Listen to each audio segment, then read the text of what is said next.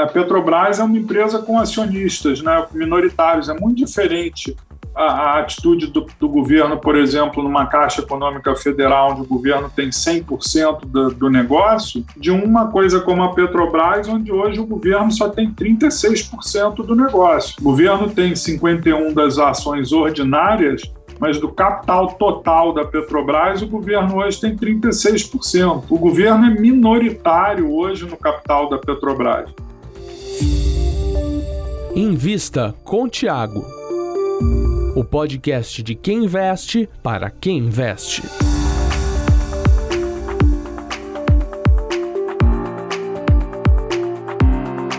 Olá, ouvinte do Invista com o Thiago, eu sou Lucas Goldstein. Estou aqui na presença do Thiago Reis e de excelentes convidados, não é mesmo, Thiago? Sim, sempre ótimos convidados. Hoje aqui a gente está com o Marcelo Mesquita, da Leblon Equities, uma casa com bastante história.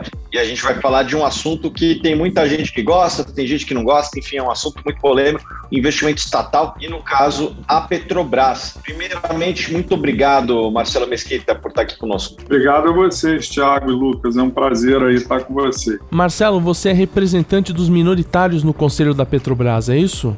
Isso.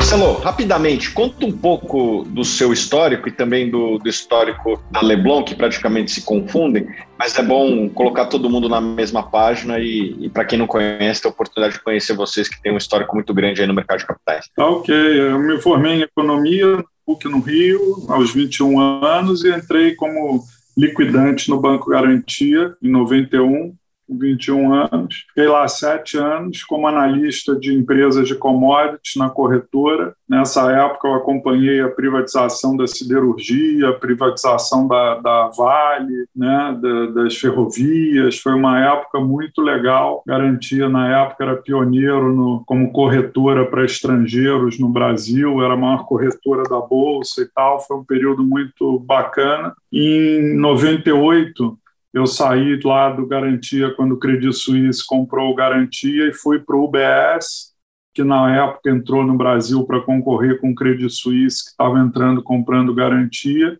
Fui para montar o Research e virei estrategista, Head of Research e analista de situações especiais lá no UBS. Fiquei lá 10 anos também na corretora. Em 98 saí do, do BS Pactual na época para criar a Leblon junto com Pedro Sherman, que era o gestor da Investidor Profissional na época, que era uma casa a mais antiga, independente aí do Brasil, gestora.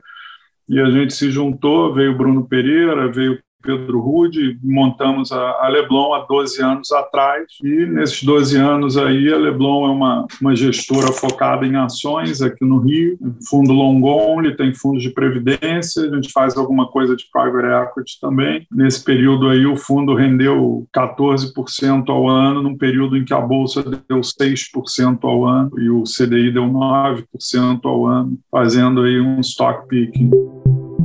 Como conselheiro de estatal hoje, se você tivesse 25 anos, você investiria numa estatal? Acho que tem estatais e estatais, né? Nem toda estatal é igual, né? Você tem estatais de saneamento, de água, né? Você tem estatais aí no setor elétrico, você tem a Petrobras, você tem vários setores aí ainda estatais, né? Acho que depende muito de caso a caso. No caso da Petrobras especificamente, eu acho que ela é uma empresa que, se for administrada seguindo o atual plano de negócios da empresa, ela é uma empresa legal para alguém de 25 anos que tem um horizonte de longuíssimo prazo. Ela é uma empresa que tem um ativo muito valioso, que é o pré-sal, que tem custo de produção baixo uh, a nível mundial, tem um petróleo de boa qualidade, ela está focando os investimentos nesse ativo, que é como se fosse assim Carajás para Vale do Rio Doce. Né? Empresas de commodity é, tem muito a ver com essa qualidade do, do,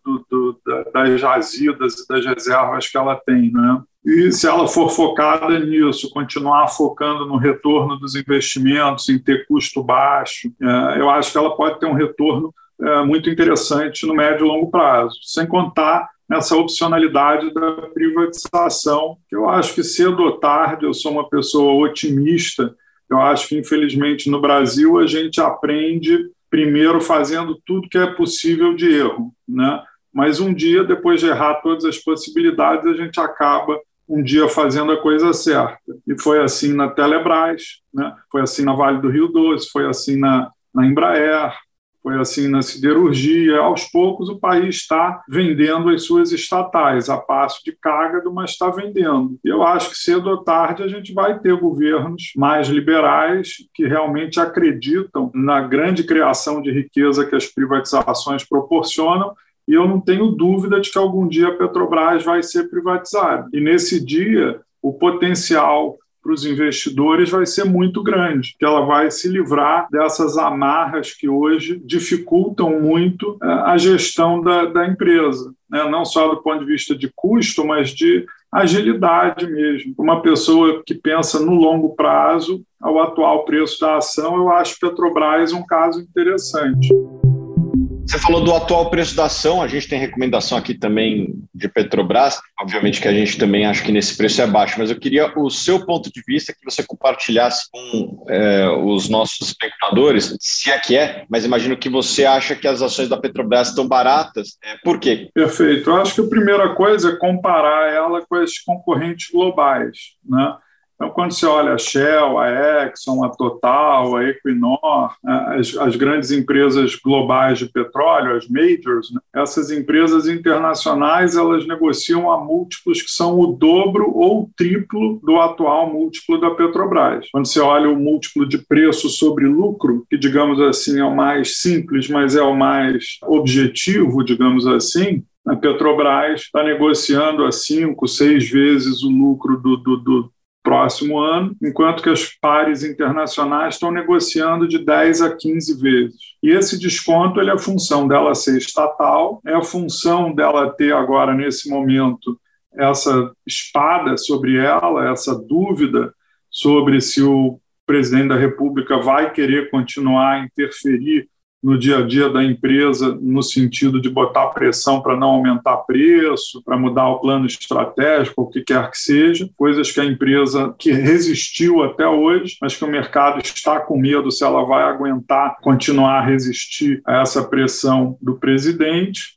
Então, são esses dois grandes problemas: é, é ser estatal, ter um dono que está criando problema. Agora, quando você olha para frente, o valor das empresas tem muito a ver com a oportunidade de bons investimentos a retornos altos para o capital que vai ser investido. Então, a Petrobras hoje ela tem um programa de investimentos de quase é, é de uns 20 bilhões de dólares, é, mais ou menos, por ano, de 15 a 20 bilhões de dólares no passado, esses investimentos não seguiam um critério muito técnico. Você fez refinarias que não estão funcionando até hoje, o Comperge, né, gastou bilhões no Comperge que não saiu do lugar. Você fez aquela refinaria lá no Nordeste. Abreu e Lima. Abreu e Lima, que não era para ser daquele jeito. Você comprou Passadina nos Estados Unidos, um monte de besteira. Hoje não. Hoje a empresa tem uma disciplina muito grande de apenas alocar o capital em projetos que vão ter retornos acima acima de, de 20%, e a mesmo assumindo um preço do petróleo é, relativamente baixo, de 35 dólares o barril. Quer dizer, é um, é um projeto resiliente. Quer dizer, mesmo que o petróleo caia de preço, ainda assim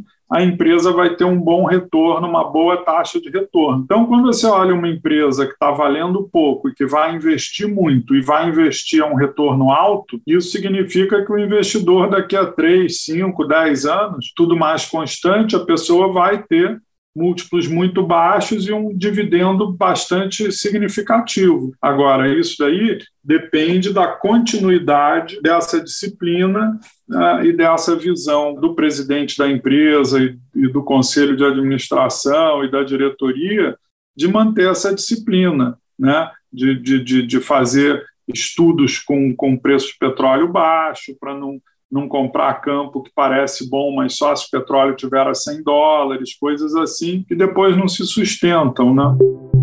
Marcelo, você falou do, do pré-sal. Fala um pouco como está o desenvolvimento do pré-sal, as oportunidades que existem, obviamente os riscos. A gente ouviu falar muito do pré-sal no passado, né, no lançamento lá em 2007, no anúncio do pré-sal. Depois o pré-sal foi até um pouco criticado, né? Se falava que ia ter muito investimento e pouco retorno. E hoje, como é que está a perspectiva do pré-sal? O pré-sal é para uma empresa como a Petrobras, muito grande, que tem capacidade de investimento, é maravilhoso, porque você tem é, muito, muita reserva no mesmo lugar, né?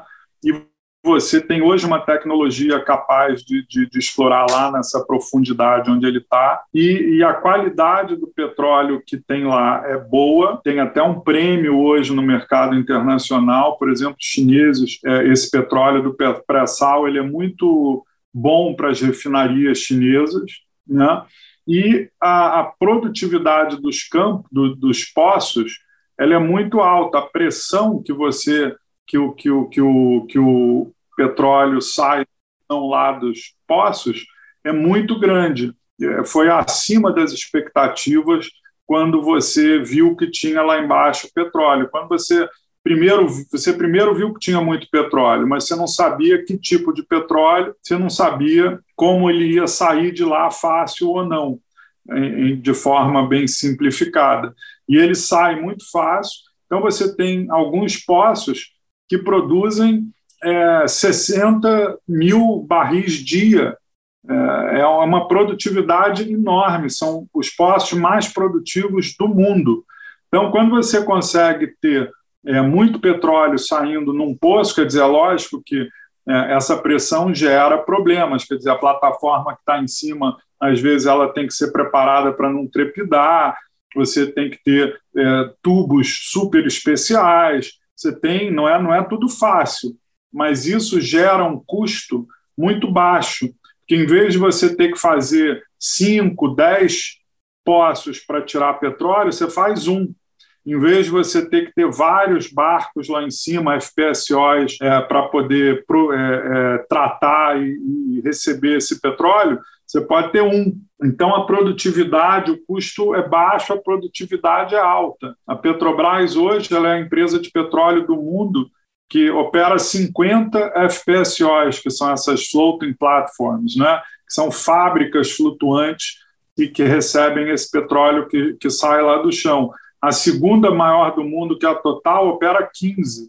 Só para você ter uma noção do tamanho da Petrobras hoje em termos mundiais como operadora de, dessas plataformas. E são plataformas que custam aí um bilhão e meio, dois bilhões de dólares cada uma.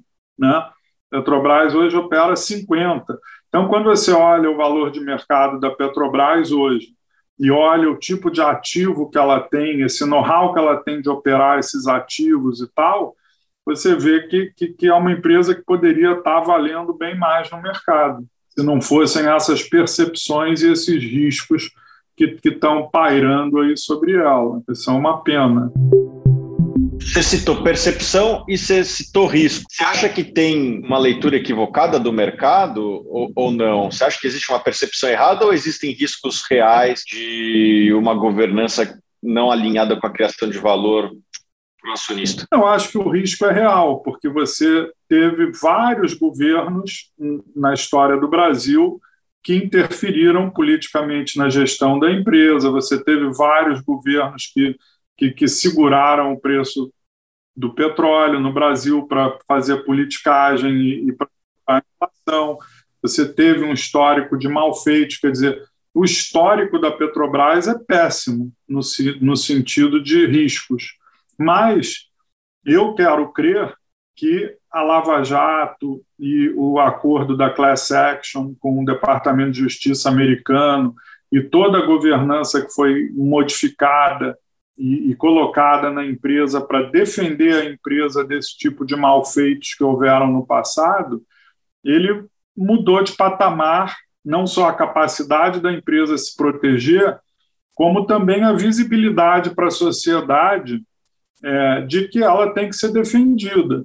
Então, eu acho que hoje, é, é, é muito mais do que há 5, 10 anos atrás, se você tem essa discussão dos preços do, da, da gasolina e do diesel no Brasil e tal, eu acho que o consenso hoje é muito maior de proteger a empresa, de saber que não tem é, milagre e tudo mais, do que era antes. Então, eu acho que esses riscos hoje eles são menores e mais mitigados por essas questões. Mas a gente continua com esse risco de é, governantes populistas quererem usar esse assunto da Petrobras para fazer política no Brasil. Então, isso continua, por isso que tem a ver. E quando eu digo percepção, é porque, apesar dessa tentativa de, de, de influenciar a, a essas decisões da empresa, o governo não conseguiu. O fato é que, mesmo reclamando do preço da, da, da, no Brasil, nos últimos 60 dias tiveram quatro aumentos. Então, o fato é que a empresa está seguindo a paridade internacional, embora o mercado esteja com medo de entender que isso será perene. né? Então, você tem aí uma negociação, digamos aí, e como o, o mercado é, corretamente é, é medroso, digamos assim, está é, tá precificando o problema, até que fique claro que, a, que, o que a gente vai ter é a continuidade da, dessa política. Marcelo, vamos lá, do, dos erros do passado, né? acho que foram três grandes grupos de erros. Você teve uma política de preço dos combustíveis que botava em risco até a saúde financeira da empresa, né? o subsídio dos combustíveis. E quebrou, hein? É, não, não, quebrou, né? A empresa não, não, entrou em RJ, mas. Ela não conseguia se financiar no mercado privado, ela só conseguiu se financiar com o BNDES, Banco do Brasil e Caixa Econômica Federal. Quando eu entrei lá no conselho, ela tinha a maior dívida corporativa do mundo e era a maior credora do BNDES, do Banco do Brasil e da Caixa Econômica. Então, no fundo, ela quebrou. Ela não quebrou porque o acionista, que a União, pediu para os seus bancos ajudarem. Né? Então, nesse sentido, assim, eu acho que de fato ela, entre aspas, quebrou. Né? Mas você tem razão, tecnicamente ela não pediu uma RJ nenhuma falência. Ah, eu entendo também seu lado, acho que a gente está na mesma página aqui. Tecnicamente, não, obviamente que os dispositivos foram usados para que isso não acontecesse e podem até ser discutidos se, se eram justos e de mercado ou não. Mas você tinha uma política de preço que eu acho que foi, inclusive, muito pior do que o, o último, né, que eu vou citar aqui, que é a corrupção. Mas você tem, você tem uma política de preço inadequada, teve um capex inadequado e que esse capex inadequado muitas vezes anda de mão dada com o terceiro, que é o que eu acho que mais incomoda a sociedade civil, que é a corrupção. Na hora que a gente bota esses três, esses três itens aqui na mesa, na minha percepção, o, o pior em termos de danos monetários foi o primeiro, foi o, foi o da política de combustíveis, os subsídios. Eu é, queria primeiro saber a sua opinião. Óbvio, aqui a gente ninguém está fazendo a defesa da corrupção. Quem cometeu corrupção tem que, tem que pagar com a justiça e a justiça está aí para isso. A gente espera que a justiça faça isso. É, você concorda com essa minha visão que o, que o combustível foi o que mais é, danificou as finanças da empresa? É, é sem dúvida, né? É, o, o, esse custo de oportunidade dela foi enorme, mas, por exemplo, na questão da corrupção, a Petrobras já recebeu de volta do, do, dos bandidos que assaltaram mais de 4 bilhões. Né? Ela já recebeu cheques do, do, da vara de Sérgio Moro, mais de 4 bilhões. Então, a, a corrupção foi bem custosa também. E a questão do CAPEX, mal feito, também foi muito custosa. Abreu e Lima foi quanto? Uns, uns 10 bilhões? As provisões que foram feitas para impairment de ativos da empresa foram mais de 100 bilhões, é quase do tamanho do, do, do problema da, da, da, do congelamento dos preços. 2016 até hoje, toda, todas as provisões feitas é, é uma loucura, é um número cavalar, é uma coisa absurda de, de, de ativos é, que, se, que, no fundo, não valiam nada, ou foram mal feitos, ou feitos assumindo um preço de petróleo na lua. Realmente, uma pena para um país pobre como o Brasil, que, que, que, podia ter usado esse dinheiro todo para fazer escola, hospital, e usou para rasgar dinheiro em, em, obras que ficaram paralisadas, que não geraram retorno, que coisas que não valem nada, quer dizer, é uma pena. Né? Mas aí o que, que foi feito? Você mudou a governança. Então, por exemplo, hoje na questão da, da, da roubalheira, foi criado um canal de denúncia independente hoje que não, que não é tocado pela empresa, é, é fora da empresa. Você tem um ouvidor geral, que é uma pessoa excelente, independente também, um procurador é, excelente. Então, qualquer pessoa pode fazer denúncias, esse canal de denúncias ele, ele chega às instâncias de investigação da empresa sem pressões quaisquer políticas ou, ou, ou da alta administração da empresa. Então, existe, antigamente, quando você denunciava qualquer coisa, tinha lá o engavetador da empresa, que era um cara colocado pelo Zé Dirceu, que pegava as denúncias e guardava e não contava para ninguém as denúncias. Né? Então, isso hoje existe. É uma forma de denunciar é uma, e tudo é investigado, e o Comitê de Auditoria do Conselho monitora é, esse backlog aí, esse, esse número enorme de denúncias que é feito, é, e se estão sendo investigados, se está gerando punições, se está gerando é, consequências para os culpados. Então, nesse front, eu acho que a coisa hoje está sob controle a quantidade de denúncias de, de alto risco, de alta periculosidade, de alto impacto hoje, ela é muito menor do que ela era há três, quatro, cinco anos atrás. Isso está diminuindo, quer dizer, essa cultura de compliance hoje é muito maior. Na questão dos investimentos, o que aconteceu também é que se criou comitês técnicos estatutários. O que, é isso? São grupos de trabalho multidisciplinares dentro da empresa, aonde os gerentes gerais, os gerentes executivos e os diretores, eles é, são quase que como diretores de banco. Eles assinam e têm o CPF deles em risco pelas decisões que eles tomam. Então, para você fazer um investimento de um bilhão de dólares hoje na Petrobras, você tem 5 a 10 pessoas lá que vão participar dessa decisão gente de compliance, gente do jurídico, gente da área de negócio, gente da área de compra, gente de várias áreas, da área financeira, da área de risco, que vão analisar, vão olhar os números, tem que ser produzido um material que é checado pelo TCU, que é checado pelo Conselho de Administração, pelo Conselho Fiscal, por um monte de gente. Então, as decisões não são mais da cabeça de um maluco. Né? Quando você comprou Passadina lá, não tinha nenhum papel dentro da empresa explicando por que, que se comprou, qual era o valuation, nenhum Excel, um DCFzinho vagabundo, nada para explicar por que, que se pagava e por que, que se comprou ativos e coisas que foram compradas. Então, isso acabou. Hoje, quer dizer, você pode até tomar uma decisão errada de investimento, isso é normal no, no mundo dos negócios, ninguém tem certeza é, do futuro né, da demanda, do preço dos produtos, do custo e tal, mas você é, tem hoje um rastro de documentação que comprova a lógica e a boa intenção das decisões que são tomadas. Então, acho que a, a, o risco que as pessoas tomam hoje ao aprovar os investimentos é enorme.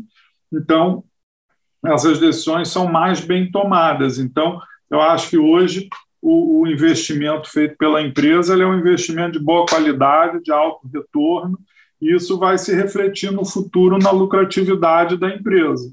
Né? Além dessa questão da corrupção, que também está agora sob controle e monitorada, e a questão do preço do combustível, a gente colocou no estatuto da empresa, quer dizer, que é a lei da empresa, há, há cinco anos atrás, essa necessidade clara de que qualquer conflito de interesse com o controlador, que é a União, a União tem que ressarcir a Petrobras por qualquer serviço que ela peça à Petrobras. Então, se a União quer é, dar subsídio para alguém, ela pode dar, mas ela tem que botar esse valor no orçamento, ela tem que ressarcir a Petrobras. E a gente viu que esse mecanismo funcionou.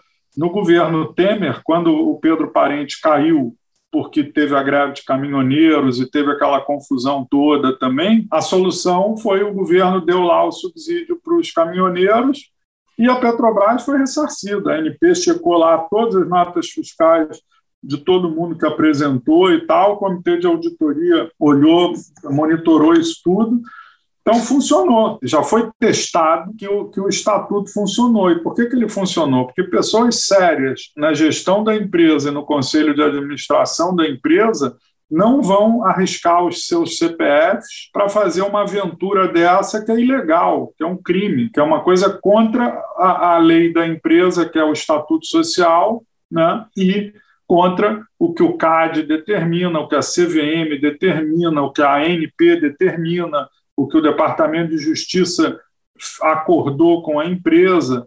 A Petrobras é uma empresa com acionistas, né, minoritários, é muito diferente a, a atitude do, do, governo, por exemplo, numa Caixa Econômica Federal, onde o governo tem 100% do, do negócio, de uma coisa como a Petrobras, onde hoje o governo só tem 36% do negócio. O governo tem 51% das ações ordinárias, mas do capital total da Petrobras, o governo hoje tem 36%. Então, o governo é minoritário hoje no capital da Petrobras. Então, quando o governo pede para o mercado financiar os investimentos, o crescimento e o negócio da empresa, ele tem que respeitar que essas pessoas estão botando, é um pacto onde essas pessoas estão botando dinheiro ali para ter retorno, né? não estão ali para ser enganadas pelo governo. Então, é, eu acho que isso é, a sociedade já, já percebeu isso. E, e, tem outra coisa aqui, né? Hoje também tem muito acionista. Se não me engano, são 500 mil acionistas, né? A, a Petrobras tem. Eu acho que da última vez que eu perguntei para a área de RI, tinham 800 mil acionistas a Petrobras. Mas se for 800, se for 500, de toda forma é um número superior ao número de funcionários e, e muito próximo do número de caminhoneiros do Brasil também, né? Então, você tem os caminhoneiros e tem, e tem também os acionistas aqui, que são uma quantidade que não pode ser desprezada. São, na maior parte deles, brasileiros que é, investiram e pretendem ter um retorno.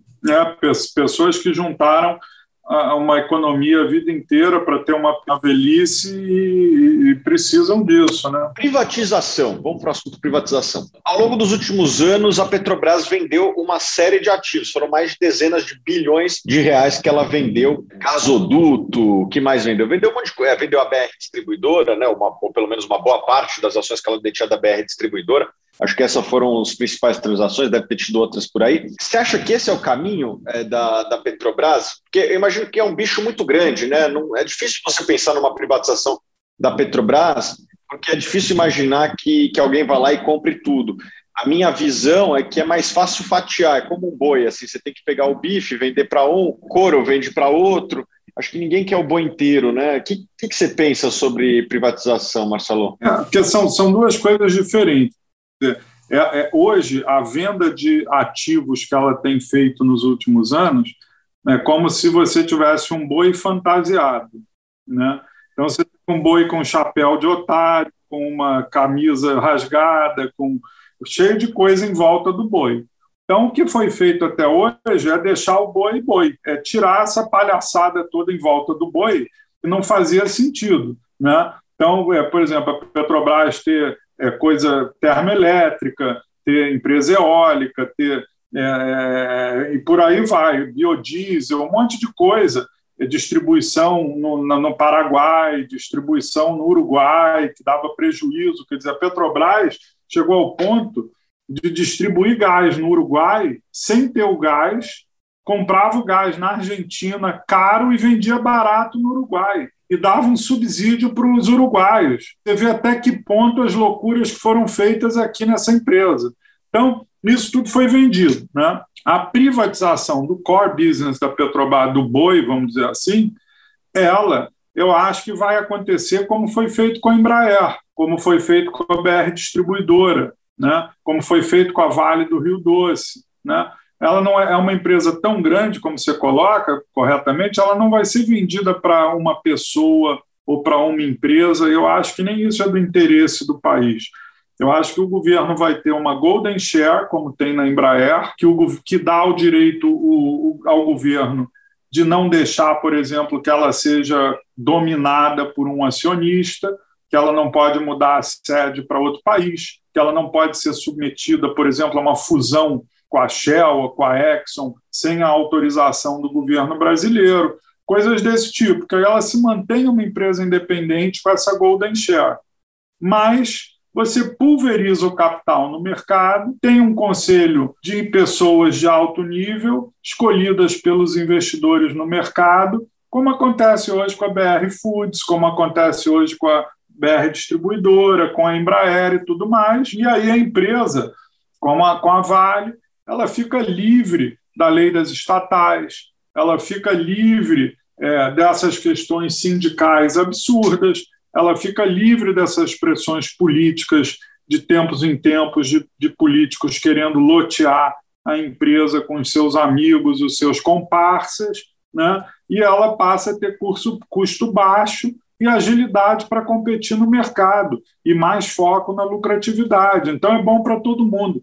A Petrobras é o maior pagador de impostos do Brasil. Se você olhar a demonstração é, de valor adicionado da Petrobras, tem lá quanto ela paga aos funcionários, quanto ela paga aos financiadores, tanto de dívida quanto de ações via dividendos, e quanto ela paga de impostos para todos os níveis. Os impostos são disparadamente a maior fatia da empresa. A Petrobras ela praticamente existe para pagar imposto. Então, se ela for privatizada, é uma galinha dos ovos de ouro que vai produzir mais ovos de ouro e vai pagar mais impostos. E para o governo vai ser sensacional, porque não só ter caixa pelas ações que ele está vendendo, como ele vai receber mais impostos, porque a empresa vai ser mais lucrativa. Então, é um ganha-ganha para a sociedade a capacidade de investimento da Petrobras privatizada ela aumenta, porque a empresa fica livre dessas amarras de ter um controlador que é pobre, que é a União Brasileira, né, que é o governo brasileiro. Na hora que ela fica livre, se ela quiser captar recursos emitindo ações, por exemplo, para comprar uma outra empresa, para acelerar os investimentos no pré-sal ou o que seja, ela pode fazer. Hoje ela não pode fazer isso porque o governo perde o controle. Né? É o que está fazendo na Eletrobras. A Eletrobras ela vai se capitalizar no mercado né, para pegar, para ter dinheiro para investir, e aí o governo vai perder o controle e vai privatizar a empresa. É, perfeito. Né? E isso poderia ser feito também na Petrobras para acelerar os investimentos. Né? O governo não, não, não deveria ser um freio para a empresa. Ele devia ser um impulsionador e se beneficiar dos royalties, dos impostos. Né? As pessoas têm essa visão errada. Ah, o petróleo é nosso.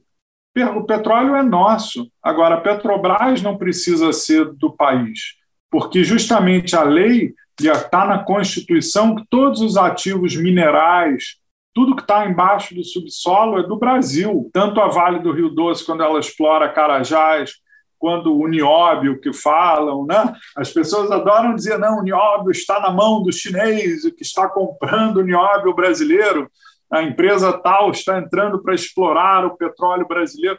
Ninguém explora nada. É tudo do Brasil, dos brasileiros, e as empresas que vão lá investem para tirar aquilo do chão pagam royalty, pagam imposto, pagam um monte de coisa inclusive o direito de, de tirar esse ativo do país do chão. Então, não, não tem entreguismo nenhum, não tem é, absurdo nenhum. Né? E, e, e, o, e, o, petróleo é nosso, pela Constituição. Né? Tudo que está no subsolo é do país. As empresas que operam têm que gastar muito para tirar do chão. Essa ideologia que se coloca como se fosse um entreguismo, uma, uma coisa é, absurda, né? é, para o país é, é uma visão que nos levou à pobreza que a gente tem hoje no país. Todos os países ricos é, são ricos porque têm concorrência, muitas empresas privadas produzindo. O Brasil podia já ter muito mais produção de petróleo hoje, muito mais riqueza, se tivessem cinco Petrobras produzindo, em vez de uma Petrobras produzindo.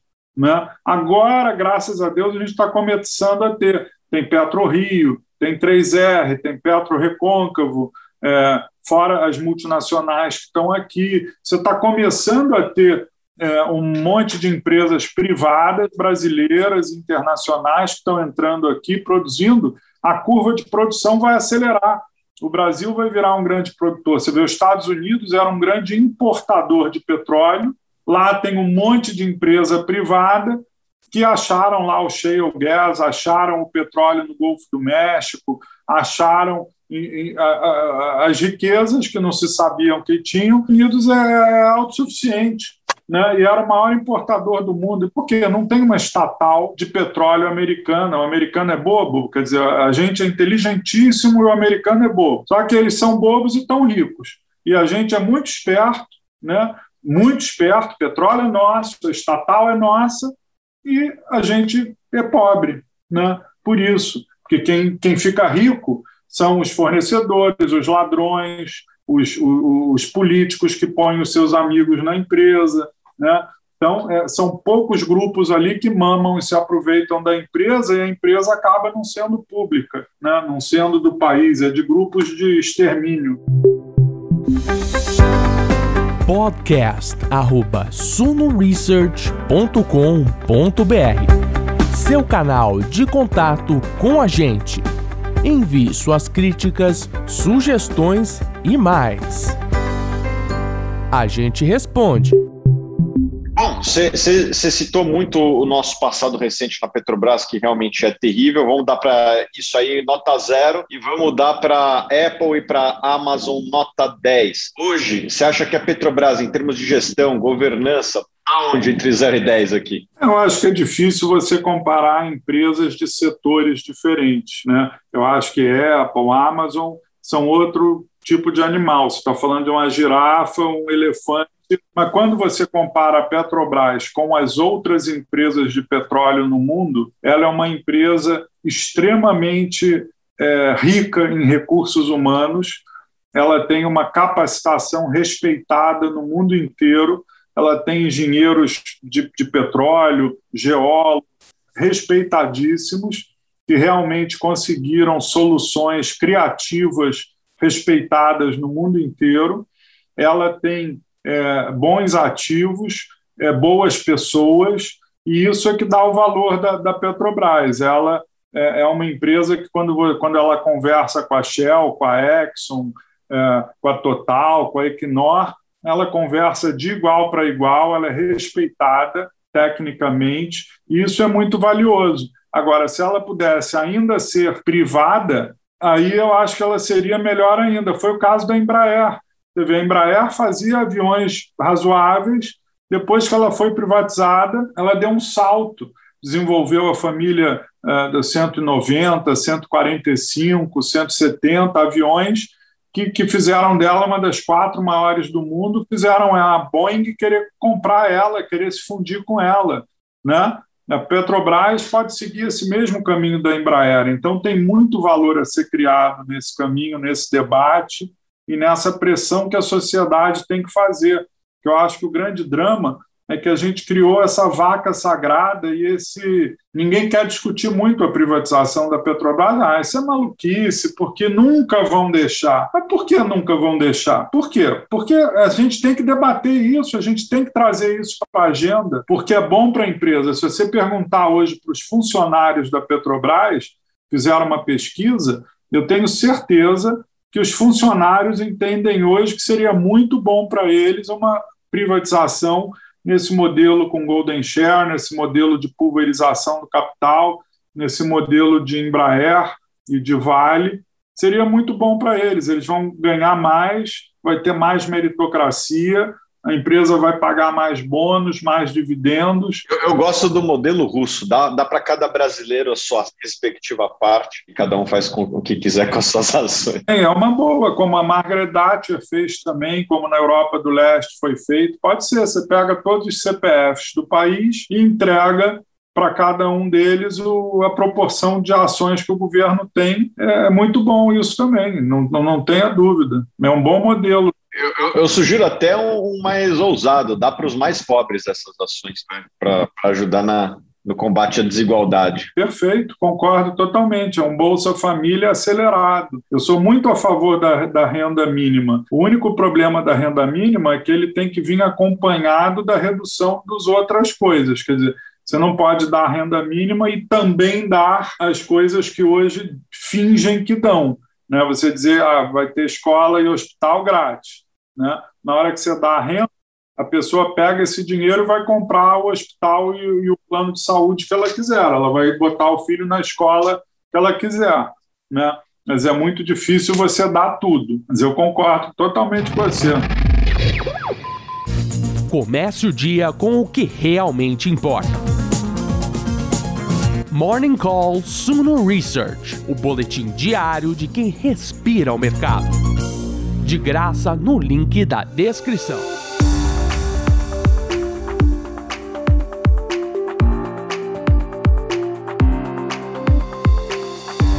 Estamos encerrando mais uma edição do Invista com o Thiago. O assunto de hoje foi Petrobras, esta pequena empresa brasileira, e a gente vai terminar com a palavra do Thiago Reis. Queria aqui agradecer a presença de todos, a presença do Lucas, a presença do Marcelo. Com certeza um tema aí que interessa não só os investidores brasileiros, mas a todos os brasileiros, porque a Petrobras é uma das empresas mais relevantes do país, é, é a maior empresa do país, é a empresa mais paga impostos, aí, como disse o Marcelo. É uma empresa relevante em valor de mercado, tem muitos acionistas, então, é, e obviamente impacta também no preço dos combustíveis, que impacta a vida de todos. Então, foi uma aula aí a respeito de Petrobras. Eu gosto do que de Petrobras, sobretudo nesse preço. Eu acho que a geração de caixa que ela vai ter ao longo dos próximos anos é, é muito positiva. Queria aqui agradecer ao Marcelo e passo a palavra para você, Marcelo, fazer as considerações finais. Obrigado aí pelo convite. Estamos à disposição para voltar quando vocês quiserem aí para discutir Petrobras ou outras empresas aí que a gente acompanha. Parabéns aí pelo trabalho que vocês têm feito aí. Um abraço. Prazer enorme ter todos vocês para discutir o caso de Petrobras. E a gente se vê na quarta-feira que vem em mais um Invista com o Thiago.